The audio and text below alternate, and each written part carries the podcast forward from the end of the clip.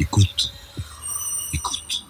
Bonjour et bienvenue. Mon invité aujourd'hui est John Henley, qui est correspondant Europe du Guardian, le grand quotidien de référence britannique. Et on va évidemment parler du Brexit. Bonjour John. Bonjour. Alors donc, on est dans une situation où normalement, le 31 octobre, le Premier ministre Boris Johnson a promis qu'il y aurait une sortie, que le Brexit aurait lieu avec ou sans accord, et en même temps, le Parlement a adopté une loi qui interdit euh, au Premier ministre de sortir sans accord. Est-ce qu'il y a un duel entre le Parlement et le Premier ministre? Comment cela va se passer? On est un peu perdu, peut-être vous l'êtes vous-même, par rapport, euh, disons, à l'image d'un Parlement britannique euh, euh, tout à fait euh, maître de ses décisions, quand même le premier Parlement du monde. Que va-t-il se passer? Est-ce que l'on peut dire qu'il y a un duel entre les parlementaires et le Premier ministre? Il y a absolument un duel entre les parlementaires et le Premier ministre.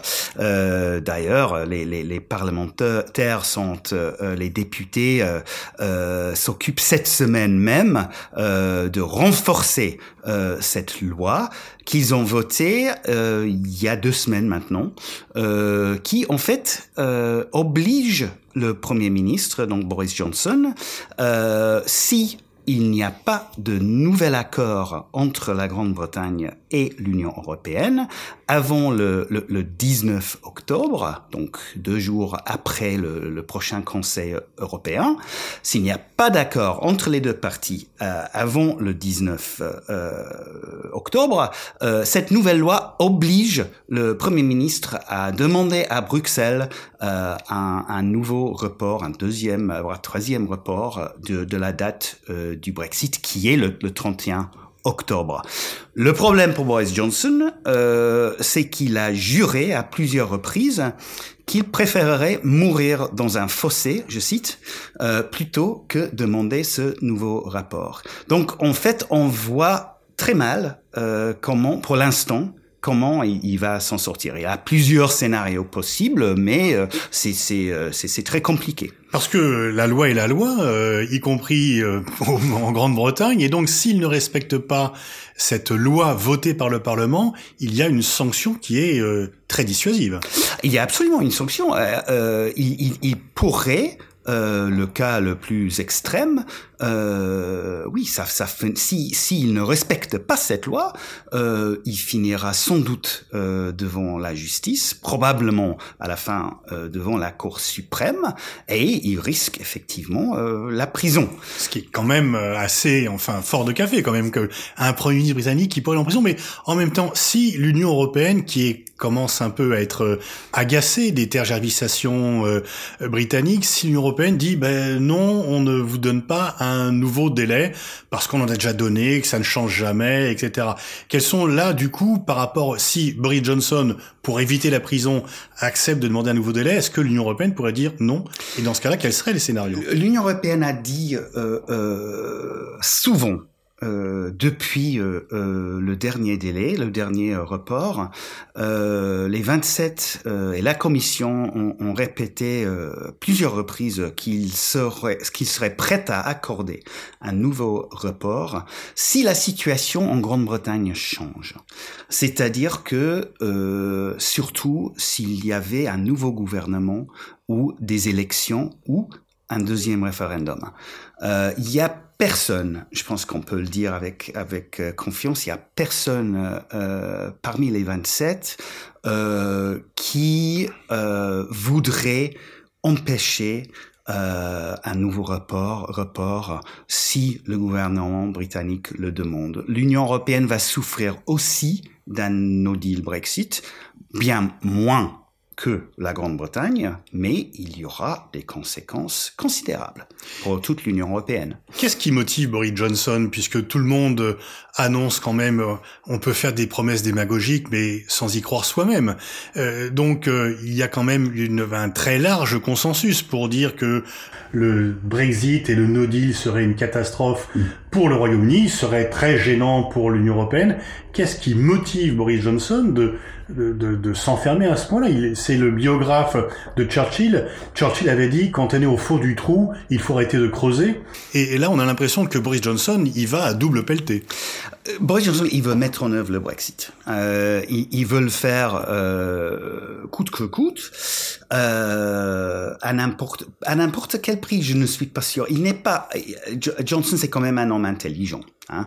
Euh, il, il, il, reconnaît, j'en suis sûr, euh, les dangers et les risques d'un no deal, mais il est convaincu politiquement euh, qu'il doit absolument mettre en œuvre le, Brexit. Et il, est, il, et il est convaincu aussi que pour maintenir la pression sur l'Union européenne, euh, il était obligé euh, d'insister sur le fait que euh, la Grande-Bretagne était prête à partir euh, sans, sans, sans, accord. Mais au départ, cette menace de partir sans accord, c'était pour obtenir des avantages supplémentaires.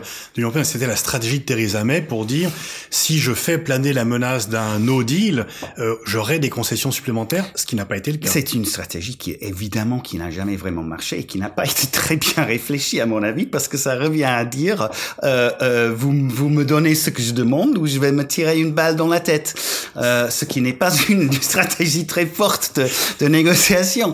Euh, mais euh, euh non, en fait, ce qu'il cherche surtout, Boris Johnson, et c'est toujours le cas euh, avec Boris Johnson et avec pas mal d'hommes et de femmes politiques d'ailleurs, euh, il cherche son propre avantage, il cherche à sa il, il, regarde sa carrière euh, et, ses, et, ses ambitions.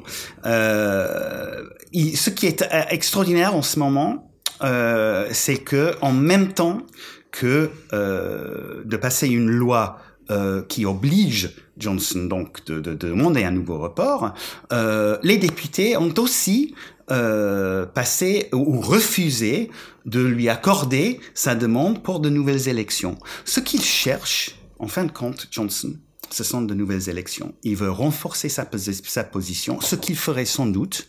Euh, tous les sondages en ce moment dans les son parti conservateur en tête, avec euh, une avance de entre 12 et, et, 15 points, points sur le, le, le, parti travailliste. Donc, il veut arriver aux nouvelles élections euh, pour garantir sa place pour pouvoir rester à numéro 10 Downing Street pendant encore 5 ans et pour pouvoir mettre en, œuvre le, Brexit. Alors, quand j'étais étudiant en droit, j'avais appris que le Parlement britannique pouvait tout faire sauf changer un homme en cheval. Euh, là, on a l'impression que le Parlement britannique, euh, il, il, est à la fois donc Boris Johnson pourrait gagner les élections, mais sa majorité s'oppose à lui puisqu'il y a forcément des députés conservateurs qui ont voté cette loi qui interdit le no deal. Absolument, mais ce qu'on imagine, ce, avec des, des, expulsions du parti Absolument, il a expulsé 21 euh, membres de son parti qui ont voté contre lui et pas les moindres. Hein. Il a, il a, il a évicté, euh, euh, euh il a viré le, le petit-fils de, de, de, Winston Churchill, euh, dont il se réclame voilà, en permanence. Deux, euh, deux, deux anciens chanceliers de l'échiquier, donc ministère, ministère des, ministre des Finances, vraiment les éléphants du Parti conservateur.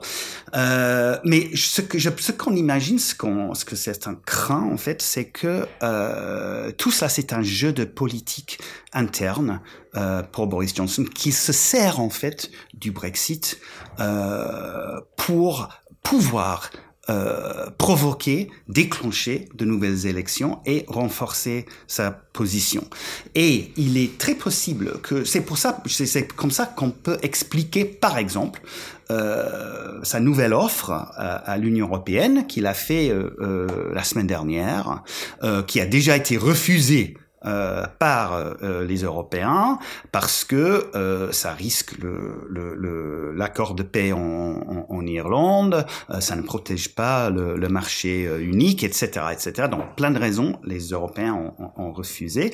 Mais c'est un projet, c'est un plan, c'est une, une série de propositions qui, pour la première fois depuis deux ans, euh, commence à assembler une majorité, un, un, un, un certain soutien euh, à l'intérieur du ou dans le Parlement britannique. Pour la première fois, les Brexiteurs les plus pur et dur, euh, ce qu'on appelle the European Research Group. Euh, donc Jacob Rees-Mogg et, et, et, toute sa bande, euh, les Brexiteurs les plus purs et durs, les unionistes de l'Irlande du Nord, euh, le DUP, euh, sur lesquels Theresa May euh, comptait complètement pour sa majorité pendant son mandat, ils sont derrière Johnson pour la première fois. Et on est dans une situation un peu bizarre euh, parce que pendant deux ans, voire trois ans, euh, on avait une situation où euh, le euh, le deal euh, développé et finalement euh, signé avec Theresa May, entre Theresa May et les Européens, Européens avait évidemment l'accord des Européens, mais pas l'accord du Parlement britannique. Et maintenant, la situation a été a été renversée. une proposition de Boris Johnson a visiblement le soutien du Parlement britannique, mais a été rejetée par les Européens. Et alors la situation se dégrade également en termes de climat parce qu'il y a de plus en plus de violences verbales, mais aussi physiques. Il faut se rappeler quand même qu'une députée a été assassinée euh, au nom mm. de son opposition au Brexit.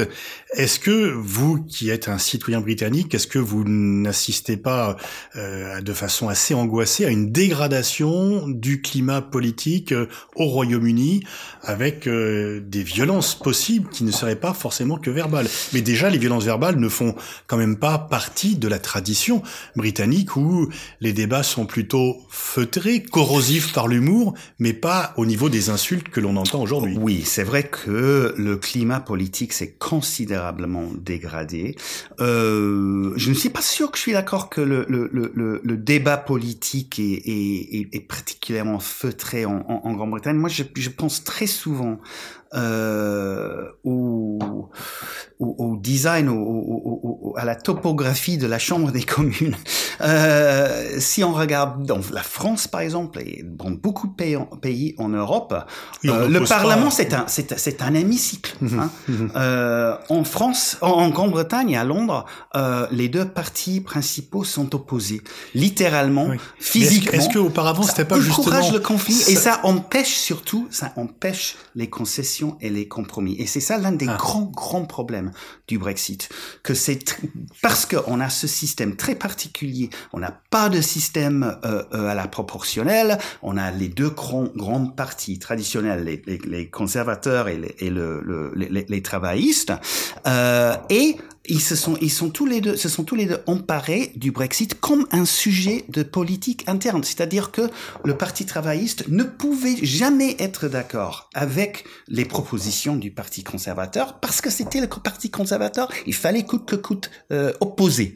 Et c'est en grande partie pour ça que euh, le Brexit n'a pas pu aboutir. Je suis sûr que dans un pays comme par exemple comme le Danemark ou le, le, les, les Pays-Bas, où les députés, le Parlement a l'habitude de former des coalitions, de faire des compromis, de faire des concessions, euh, on aurait pu trouver une solution. Ce n'est pas été le cas en Grande-Bretagne et le, le débat s'est vraiment envenimé. On parle, on peut vraiment parler maintenant d'un pays, sinon déchiré, au, moins vraiment profondément divisé par ce, cette question du, du, du, Brexit. Il y a un, une chose qui est juste un petit exemple qui, qui, qui m'a frappé. Euh, il y avait un sondage euh, il y a deux trois semaines. Euh, l'une une des questions, c'était euh, et c'était destiné aux, aux, parents, hein, à la génération 50 plus, 50 ans et plus, les, les têtes de famille, etc., chefs de famille, etc la question c'était euh, comment vous vous sentirez, sentirez si euh, l'un de vos enfants voulait se marier avec quelqu'un d'une famille, un partenaire d'une famille qui avait voté euh, dans l'autre sens dans le référendum de 2016. Et plus que la moitié des gens qui ont répondu ont dit oui, je, moi, je me sentirais personnellement euh, euh, très ou extrêmement blessé, malcontent, malheureux. C'est un clivage qui va durer des, des générations. Des amis universitaires britanniques me disent que leurs étudiants sont catastrophés et que ils disent on nous vole notre avenir. Euh, c'est le cas. Euh, ils ont absolument raison.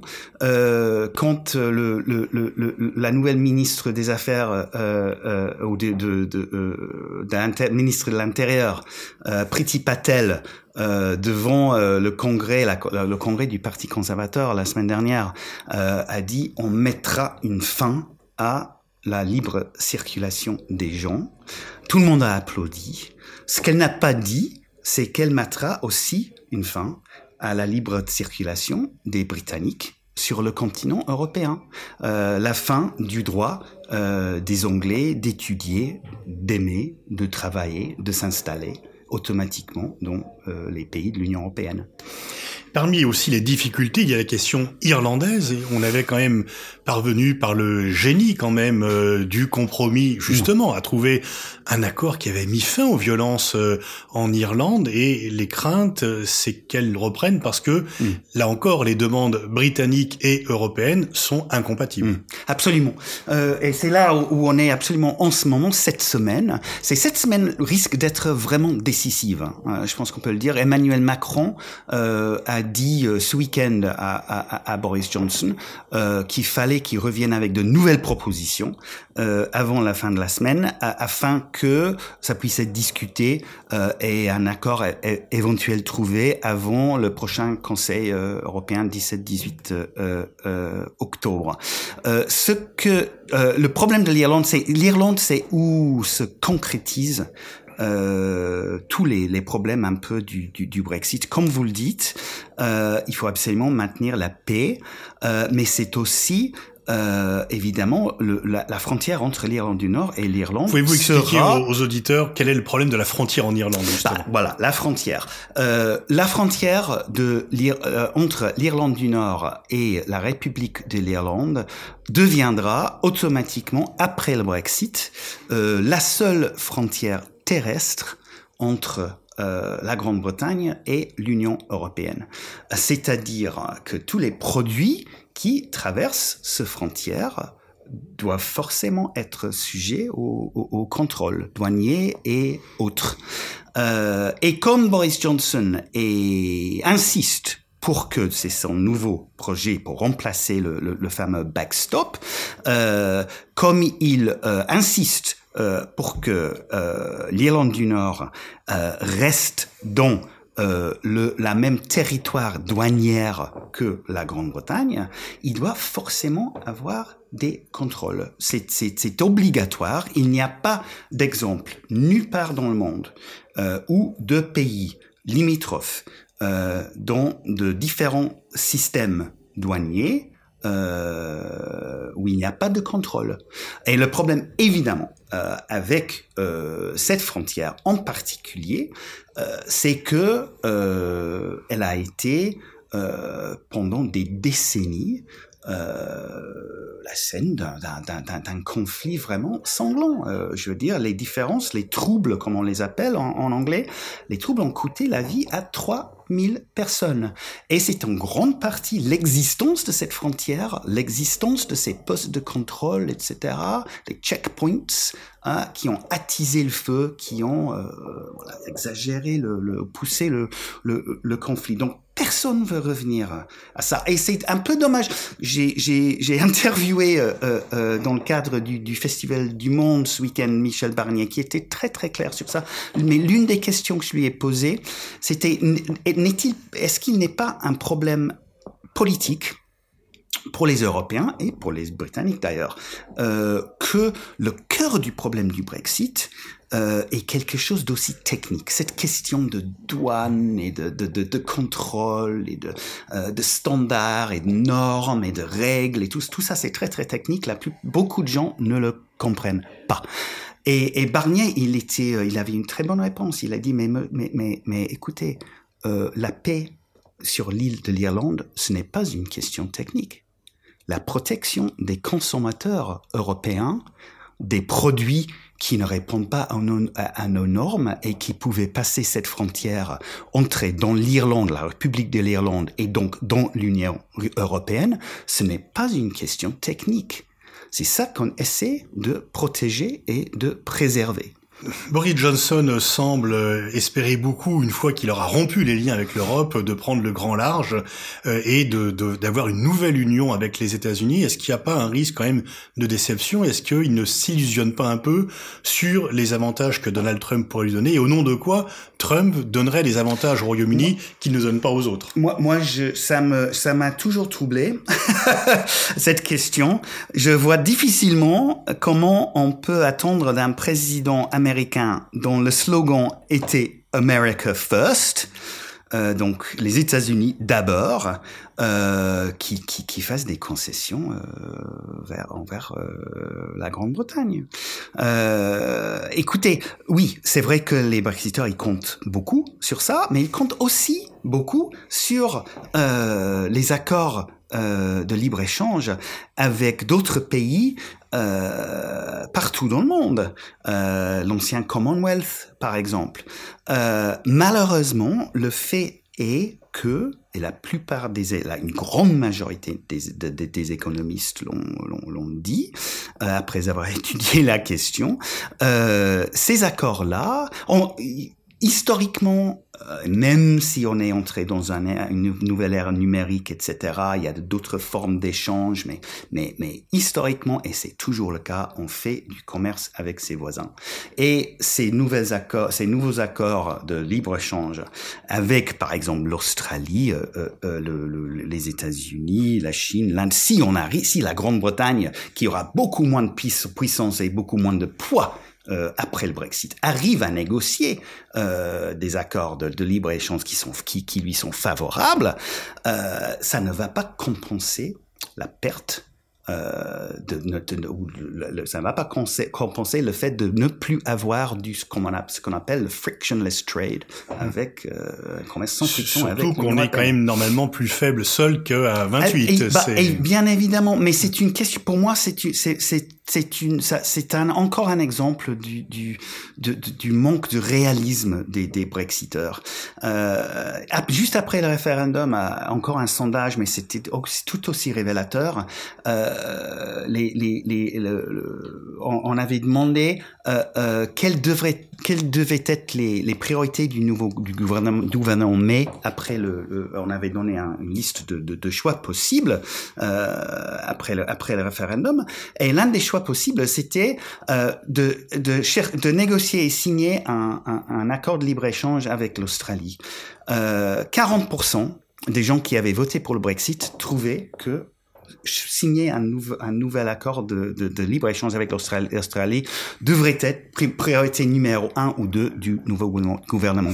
Le commerce entre l'Australie et euh, la Grande-Bretagne, c'est 0,2% du PNB britannique. C'est totalement, je veux dire, ça n'a aucune conséquence. Euh, euh, alors, mais c'était le but hmm. pour les Brexiteurs. Pour dernière question, John Henley, pour finir, quelque chose qui est un peu étonnant et qui n'est peut-être pas encore suffisamment remarqué, c'est que donc à la fois le Royaume-Uni veut quitter l'Union européenne et en même temps sur un point essentiel, l'accord nucléaire iranien, euh, le Royaume-Uni reste très ferme avec l'Allemagne et la France et même Boris Johnson contre les États-Unis. Il est rare quand même dans l'histoire stratégique, on l'a vu en 2003, que Londres s'oppose sur une question qui est jugée majeure par Washington, mhm. que Londres s'oppose à Washington. Comment expliquer euh, cette euh, anomalie? Finalement C'est vrai que c'est une anomalie et c'est l'une sympathique. Voilà, sympathique, complètement. Mais, c'est l'une de, des multiples ironies euh, du, du, du, Brexit. Euh, c'est-à-dire que euh, je pense que la Grande-Bretagne reconnaît implicitement dans toute cette affaire son besoin, besoin absolu de rester européen. Hein, et de rester à côté de ses partenaires européens. Euh, c'est très étrange, euh, mais et ça va ça va vraiment compliquer euh, les affaires euh, après le Brexit, mais euh, comme vous le dites, dans ce monde euh, où on est de moins en moins, c'est clair qu'on est moins, on a moins de poids, on pèse moins quand on est seul. Euh, il y a bien des domaines, notamment la sécurité, où la Grande-Bretagne sera forcée et reconnaît de fait euh, que ses intérêts sont plutôt avec les Européens qu'avec les, euh, les Américains.